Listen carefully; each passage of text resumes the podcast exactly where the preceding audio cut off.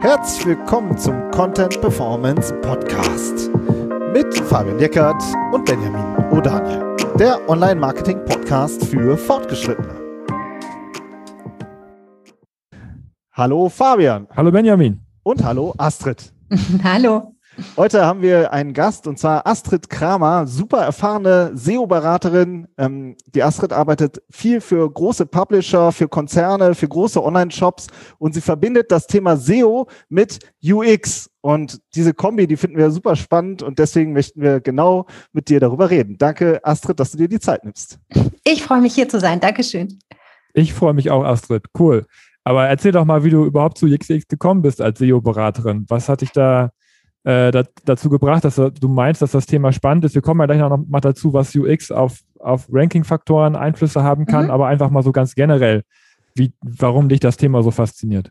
Okay, ähm, ich finde das ganz süß, weil es wird äh, immer irgendwie so automatisch davon ausgegangen, dass äh, SEO zuerst war. Also mache ich ja jetzt auch schon seit 13 Jahren, aber de facto mache ich UX länger. Also ich habe ähm, ich habe Informationswissenschaft studiert und wir hatten ein Usability Lab äh, in Saarbrücken an, an der Informationswissenschaft und haben eben da schon mit mit Unternehmen zusammengearbeitet und äh, User Testing gemacht.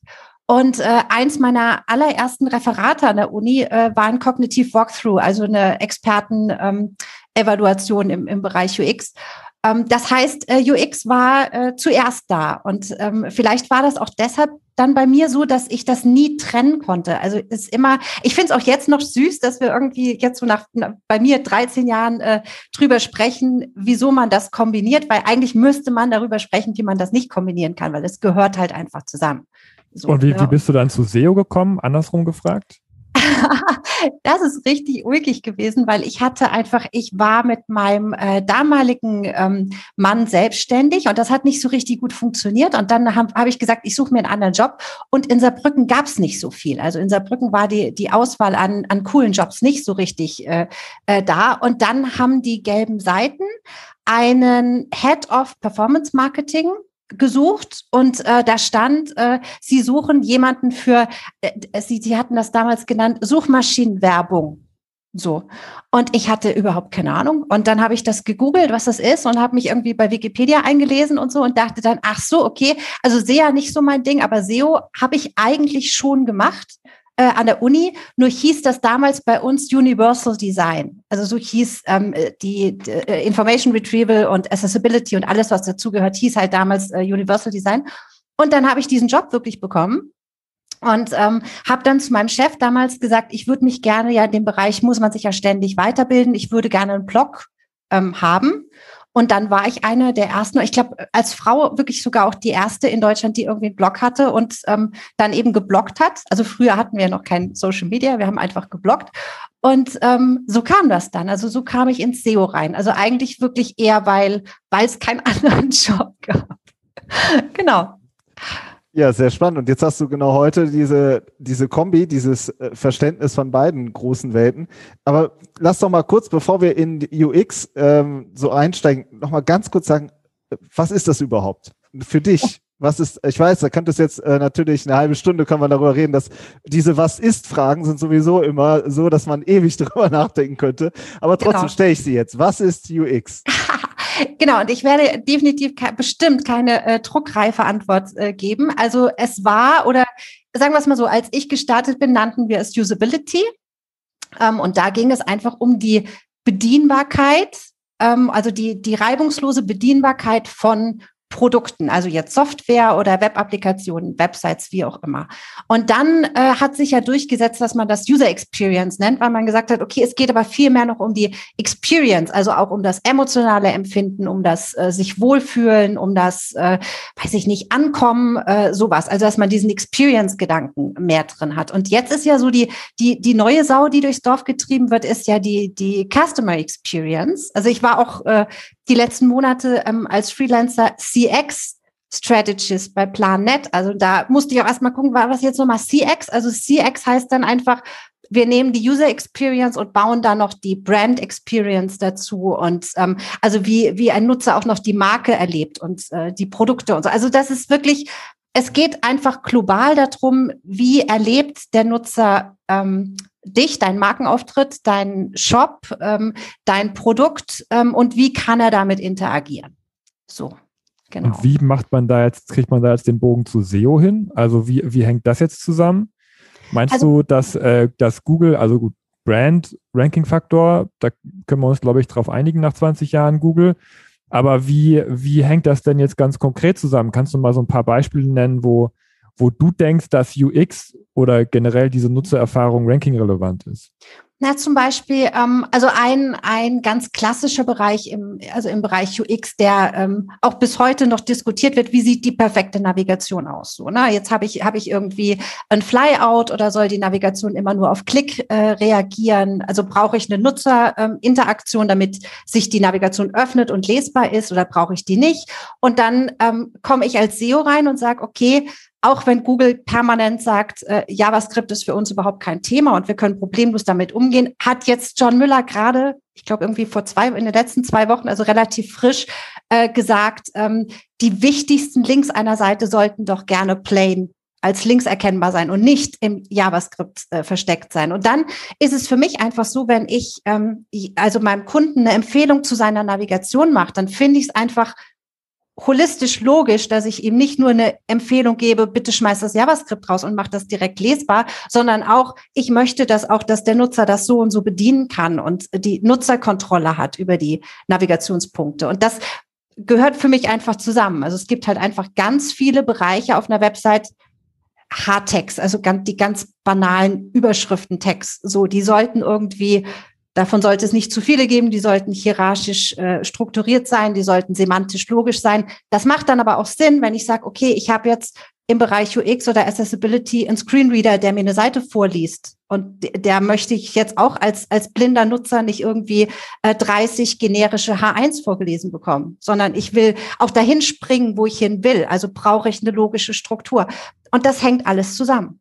Ja, das heißt, du siehst das also gar nicht so sehr aus diesem äh, ich sage jetzt mal, technischen Fokus, also klar, technischen Fokus, aber diesen äh, Layout- und Design-Fokus, sondern eher dieses abteilungsübergreifende, dass man beides nicht, dass, dass man beides im Blick hat. Also dass das, was gut funktionieren soll, auch, auch technisch Google gegenüber gut funktionieren muss.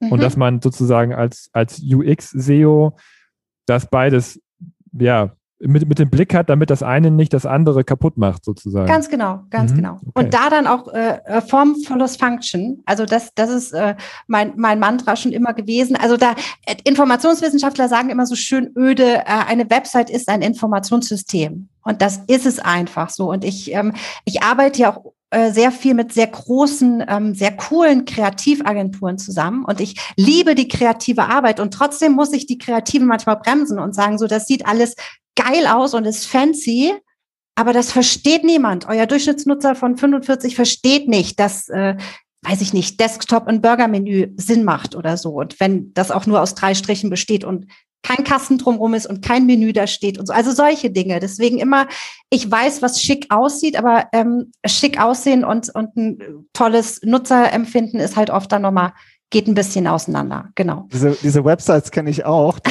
kommt man drauf und denkt sich, da waren Kreative am Werk. Also ja, genau. Dann, der, dann, das, die ganze sichtbare Bereich ist dann zum Beispiel irgendwie ein äh, total abstraktes Video, darunter steht nichts, die ganze Startseite ist leer und, ähm, und man denkt sich, okay, das sieht natürlich echt äh, super aus, aber ist das auch für den äh, normalen Menschen, für Otto-Normal-User so sinnvoll? Wie reagieren denn dann die Kreativen, wenn du dann ähm, mit denen darüber sprichst? Naja, man muss, äh, man muss Argumente liefern. Ne? Und ich glaube, das beste Argument ist, dass man eben sagt, okay, also was mir ganz wichtig ist, und das ist keine Schleimerei, sondern ich meine das ganz ehrlich, ist, dass ich größten Respekt habe vor der Arbeit anderer Abteilungen. So. Und das muss man auch transportieren. So, also wenn ich da jetzt von oben herabkomme und sage, äh, das kann aber, das kann niemand bedienen, dann ist das nix. Also so spricht man nicht mit, mit Leuten. Ne? Wenn ich aber sage, so, ich kann das verstehen, das sieht toll aus, das transportiert eine Emotion. So, aber ähm, der Nutzer fühlt sich nicht 100 Prozent wohl, weil er verunsichert ist. So egal, ob die Emotion jetzt positiv ist und die Marke positiv transportiert wird, der Nutzer ist jetzt unhappy, weil er das nicht schnell bedienen kann. Und, und wir haben also rein kognitiv auch einfach äh, Lust, so schnell wie möglich einen Task zu erledigen und nicht zu viele Assets auf einmal verarbeiten zu müssen und so. Und wenn man das dann irgendwie verargumentiert, und ich habe ja auch noch äh, Psychologie studiert, das hilft dann auch zu sagen, so pass mal auf, fünf Items kann ich verarbeiten, mehr nicht und so, ne? Und dann kann man das noch ein bisschen mit so Studien unterlegen. Dann funktioniert das eigentlich immer ganz gut. Aber klar, Überzeugungsarbeit, die muss man leisten. ich würde gerne noch einmal kurz nochmal äh, den Bogen schlagen zurück zu der zu den Ranking-Faktoren. Mhm. Ähm, äh, du hast jetzt gesagt, okay, wenn, wenn eine Designanforderung wie JavaScript im, im Menü jetzt das Crawling verhindert, das ist so ein ganz klarer Sinnzusammenhang. Ja, so das mhm. kann man verstehen. Mhm. Aber glaubst du, dass Google auch, raus, auch, auch merkt, wenn der User unhappy ist? Also ist das deine, deine Erfahrung jetzt so aus, vielleicht auch gerade auch erst aus den letzten Jahren, wo das so ein bisschen auch mehr in den Vordergrund kommt, dass man Google auch unterstellt, dass, dass, dass der User im Vordergrund steht und dass den und dass die das irgendwie messen können, wenn jemand eine gute Experience auf der Seite hat? Also jetzt nochmal kon konkret gefragt, glaubst du, dass UX auch, dass, dass Google das irgendwie messen kann, wenn die UX schlecht ist? Und das, und wenn ja, wie? Ich würde ich würd die Frage eher umdrehen. Gibt es irgendein Google-Update, Vielleicht jetzt außer Pinguin, aber da auch nicht wirklich. Also gibt es irgendein Google-Update, das nichts mit User Experience zu tun hat? Also EAT ist für mich ein ganz klares äh, userzentriertes ähm, Update. Also das heißt, ich gehe da irgendwie, ich komme auf eine Seite und ich sehe, entweder hat da jemand Expertise oder hat keine Expertise. Das ist ein Autor, dem ich vertrauen kann oder dem ich nicht vertrauen kann. Das ist ein Sprachniveau, ähm, wo ich mich wiederfinde, wenn ich eine medizinische Frage habe. Oder es ist das falsche Sprachniveau. Das sind fehlerhafte Übersetzungen oder das ist eine gute Übersetzung. Also das, das ist eine positive User Experience, wenn ich auf einer guten Seite bin. So, wenn ich äh, Panda habe und ich habe irgendwie Thin Content, dann bin ich als Nutzer auf einer Seite, wo ich denke, ist das jetzt hier vom Bot generiert oder spricht hier wirklich jemand mit mir? Also habe ich eine negative User Experience.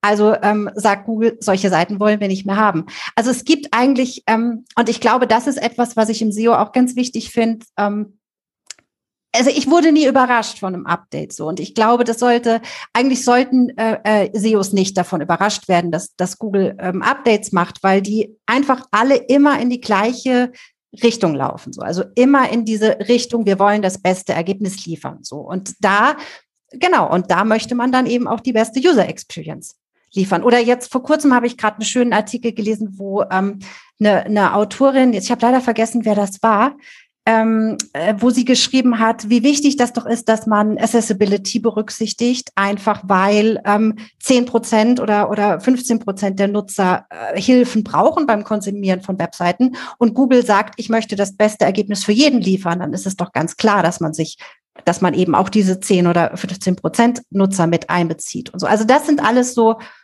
es ist nur logisch, finde ich.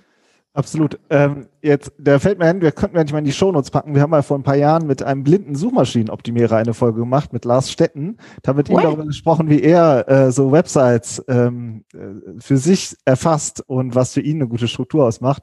Ich glaube, das passt ganz gut. Aber wer die, die Folge schon mindestens drei Jahre alt ist, findet die wahrscheinlich keiner mehr. Ich pack die mal in die Shownotes. Ja, sehr cool. Ich, ich und das ist ja auch alles zeitlos. Also mit Sicherheit ist das, was er gesagt hat, jetzt nicht irgendwie outdated oder so. Absolut. Überschriftenstruktur, weiß ich noch, war eins der ja. wichtigsten Dinge, mhm. dass er gesagt hat, ich, ich screen, lass mir erstmal die Überschriften vorlesen und guck, ob genau. überhaupt was relevant ist.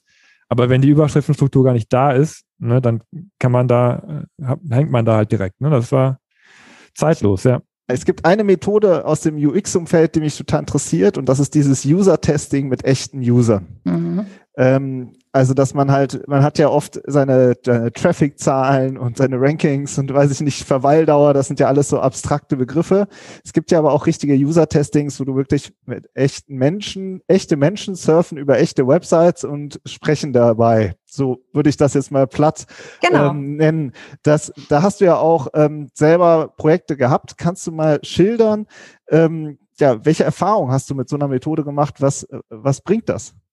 Also es ist meiner Erfahrung nach die beste Methode, die man im UX anwenden kann, weil ähm, bei expertenzentrierten Methoden hast du immer deine Meinung. Und wie gesagt, das musst du dann belegen mit Studien und Erkenntnissen. Und dann gibt es aber, das ist ja in der Wissenschaft so, das ist auch immer alles falsifizierbar, dann ist das möglicherweise doch nicht so, und dann gibt es andere Meinungen und wie auch immer.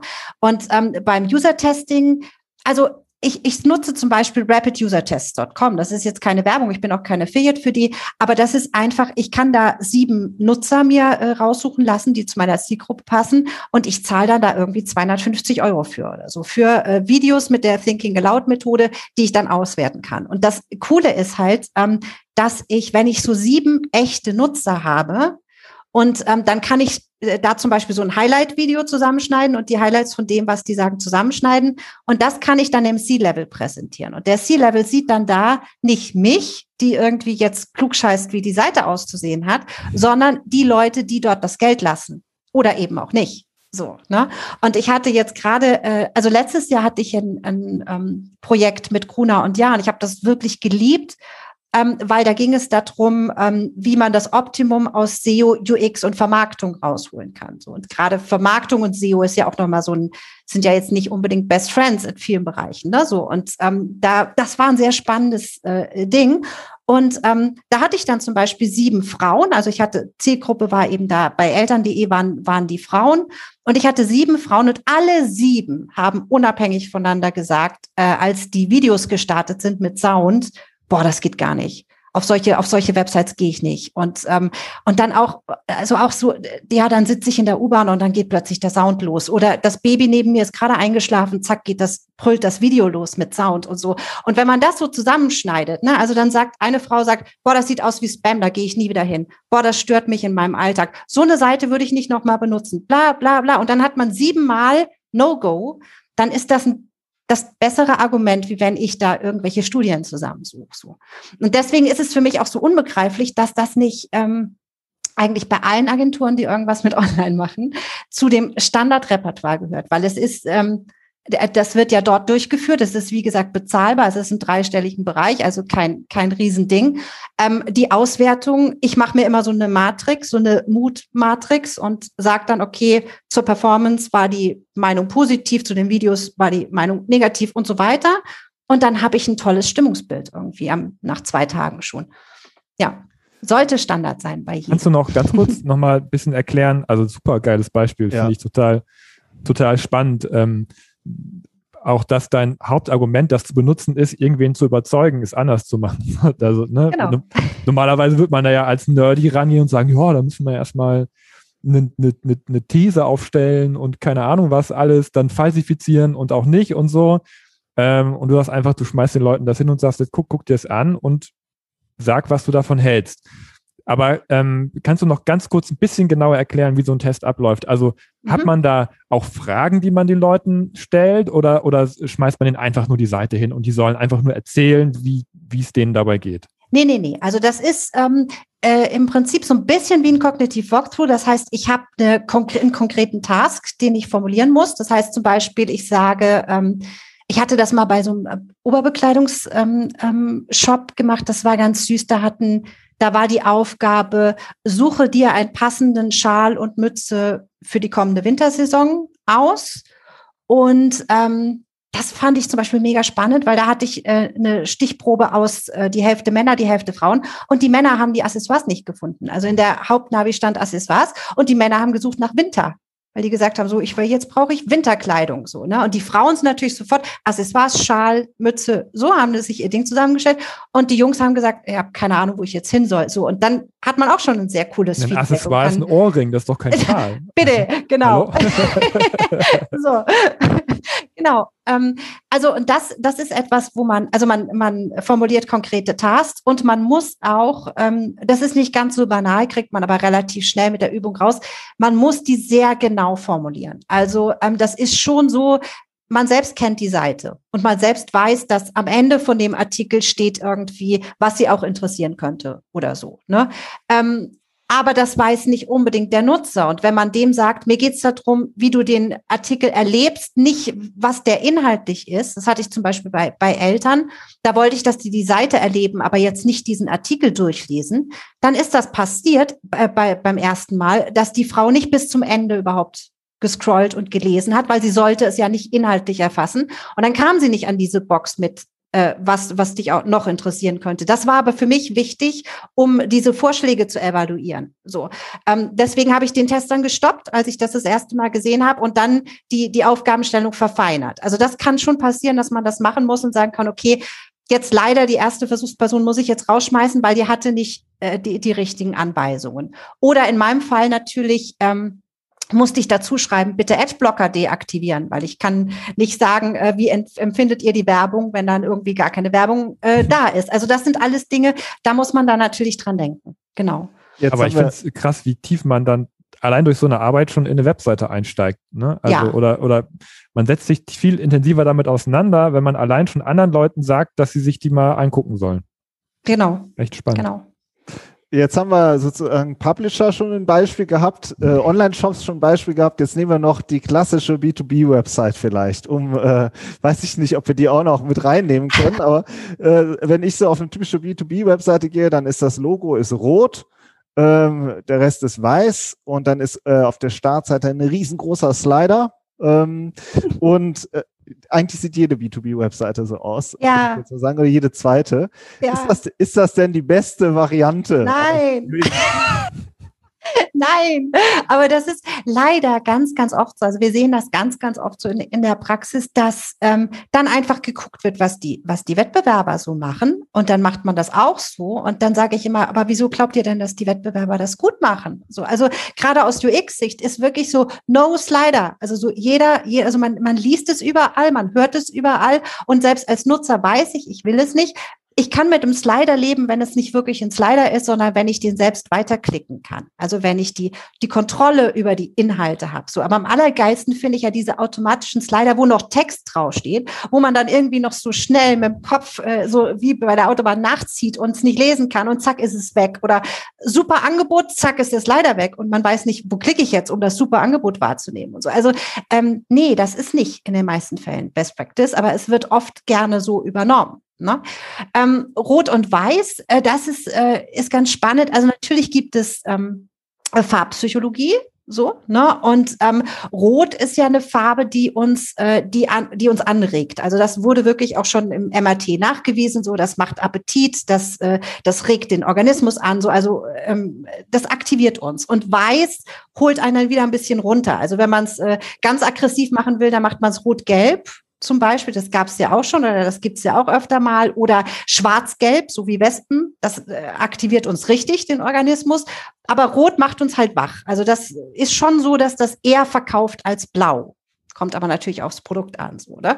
Ob das dann aber im B2B-Bereich wiederum so ist oder nicht, das äh, muss man auch testen. Also es gibt auch viele Sachen, die muss man einfach testen. Also da ähm, machen dann wieder AB-Tests irgendwie Sinn, ne? Oder auch äh, immer mit dem Kunden sprechen. Wie sieht denn eure Zielgruppe überhaupt aus? Also ich hatte jetzt vor kurzem einen Kunden, da habe ich immer noch, ähm, die produzieren Kameras, mit denen man den Produktionsprozess in Anlagen überwacht. Das ist jetzt nicht die Zielgruppe, wo ich sage, boah, da kenne ich mich aus. So, ne? Und auch die Keywords, also da, wenn das mal 70 Mal im Monat gesucht wird, dann ist das ein, ein Burner-Keyword. So, also da muss man sich überlegen, was braucht der Einkäufer, von diesem Unternehmen, was braucht der jetzt, wenn der auf die Seite kommt? Und der braucht, äh, der braucht eine klare Führung, der will keine Zeitverschwendung, der braucht äh, Bundle-Angebote, der also so, ne, dann muss man sagen, was ist die Einkäufersicht auf, äh, auf, so, auf so eine Seite bei B2B? Genau. Sehr, sehr, ähm, äh, sehr, sehr spannend, auch weil es, also, wobei, wenn du jetzt sagst, äh, der braucht Bundle-Angebote und so, ja, wird es jetzt schon direkt sehr, äh, dann geht es sozusagen schon nicht mehr nur um UX und oder um SEO oder um Content. Ne? Dann geht es noch ein ganzes Stück weiter. Ja, also ich habe auch, ähm, ich hatte mal zum Beispiel einen, Workshop bei Friendscout. Ich weiß gar nicht, ob die überhaupt noch Friendscout heißen. Ähm, aber da war der, der äh, Chef, der Jens von, vom Online-Marketing, der hatte auch so eine geile holistische Sicht darauf. Und der hat dann zu mir gesagt, okay, machst du uns bitte einen Workshop in-house. Wen hättest du denn gerne am Tisch? Und dann habe ich gesagt, na, ich hätte gerne äh, PR, Produkt, Social Media, die Technik. Ähm, wen hatte ich noch? Also auf jeden Fall, ich hatte eigentlich jede Abteilung am Tisch sitzen. Und das war cool. Weil da, weil es gab ja für jede Abteilung auch was zu sagen. Also die PR muss was beachten, Produkt muss was beachten oder wir lernen was vom Produkt und so. Ne?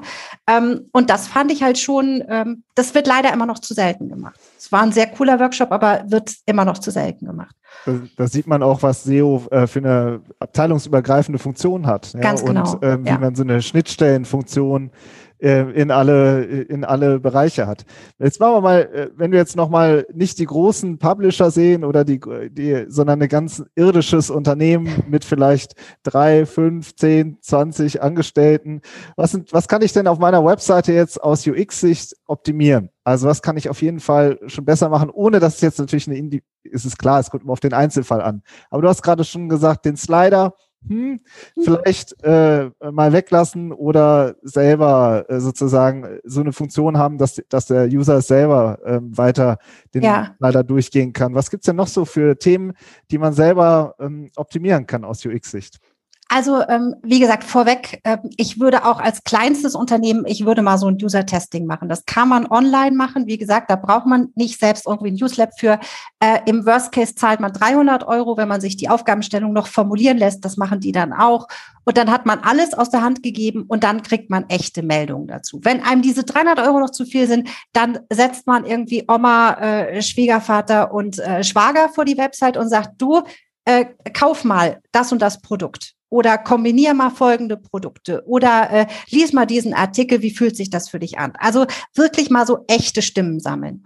Ähm, und was ich im UX mache, ist wirklich ganz, ganz, ganz, ganz basic und ganz alt, ist, ich kontrolliere ähm, die wichtigsten Templates nach den 10 Rules von Jakob Nielsen. Also das ist mein, meine Standardressource. Ähm, die ist, ähm, ich glaube, die 10 Rules von, von Nielsen gab es schon, da, da habe ich noch nicht studiert. Also das ist wirklich, wirklich verdammt alt ähm, und eben auf Software anwendbar, aber eben auch auf Web-Applikationen anwendbar. Und ähm, da hat man dann irgendwie sowas wie, ähm, ah, ich weiß nicht, äh, dass man dem Nutzer die Möglichkeit gibt, Fehler zu machen und er kommt wieder raus sowas. Na, das ist in der Software wichtig, das ist auf der Website auch wichtig, dass, dass wenn ich mich irgendwie verklickt habe, dass ich dann auch wirklich nochmal zurückkomme oder was anderes machen kann.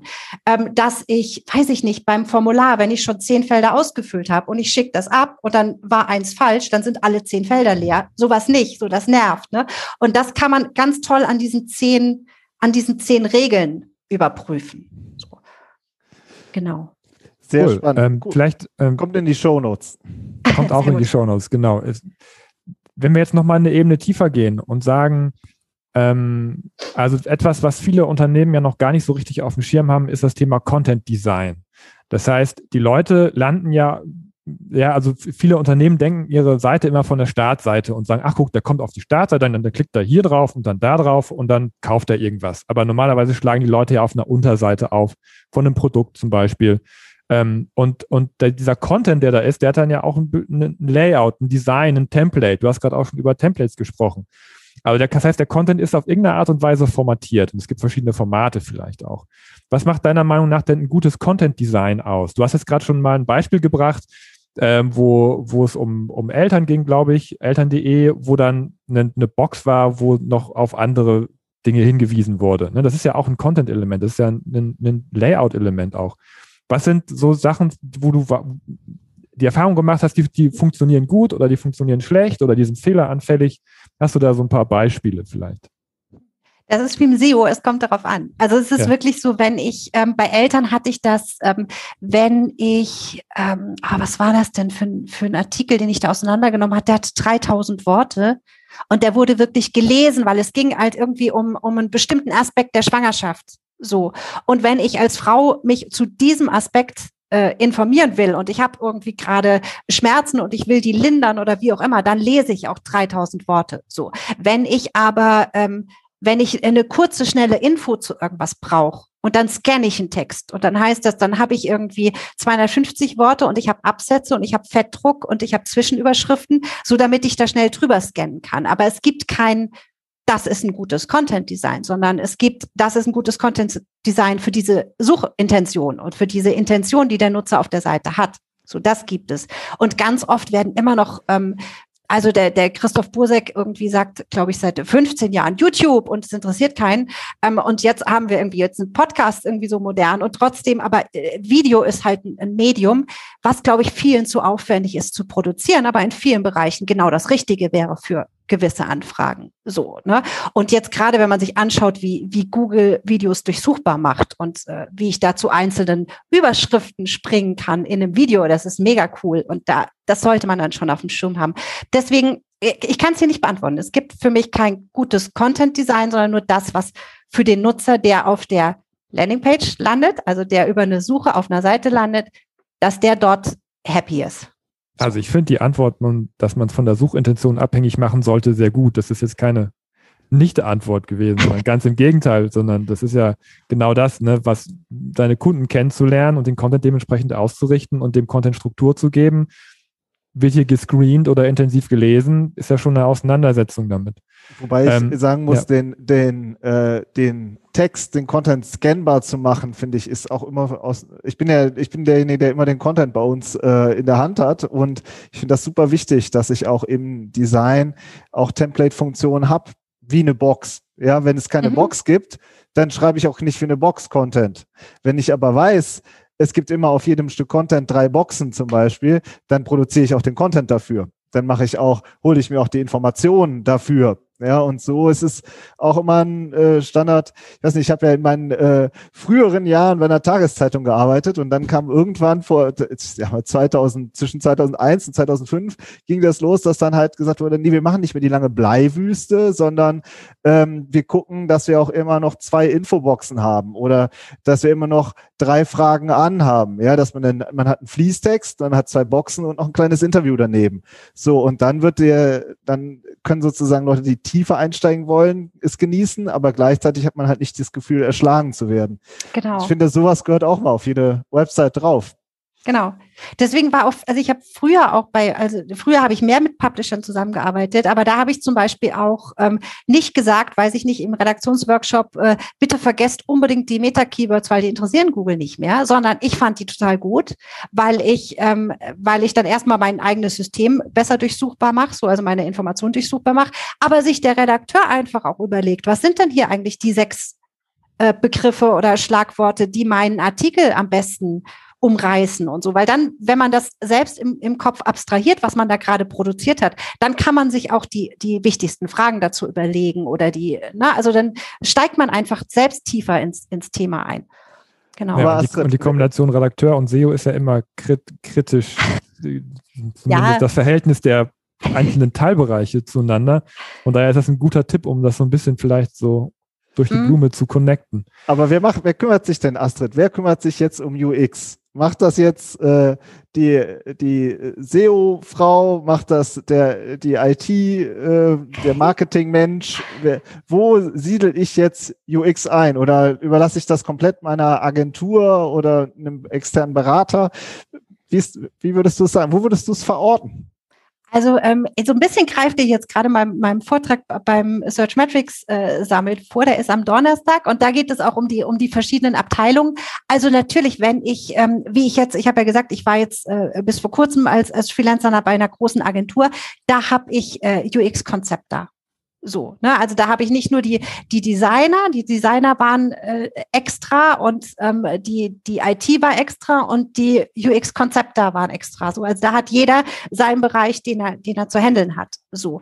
Ähm, aber manchmal habe ich eben keinen Konzept da. So, also ich habe das als äh, als ähm, Berater auch schon gemacht, dass ich Mockups zum Beispiel ähm, äh, entworfen habe und die dann der IT gegeben habe oder so oder Landingpages konzipiert habe. So, also das, ähm, das ist aber dann eine Frage. Ähm, ja, also ich mache das.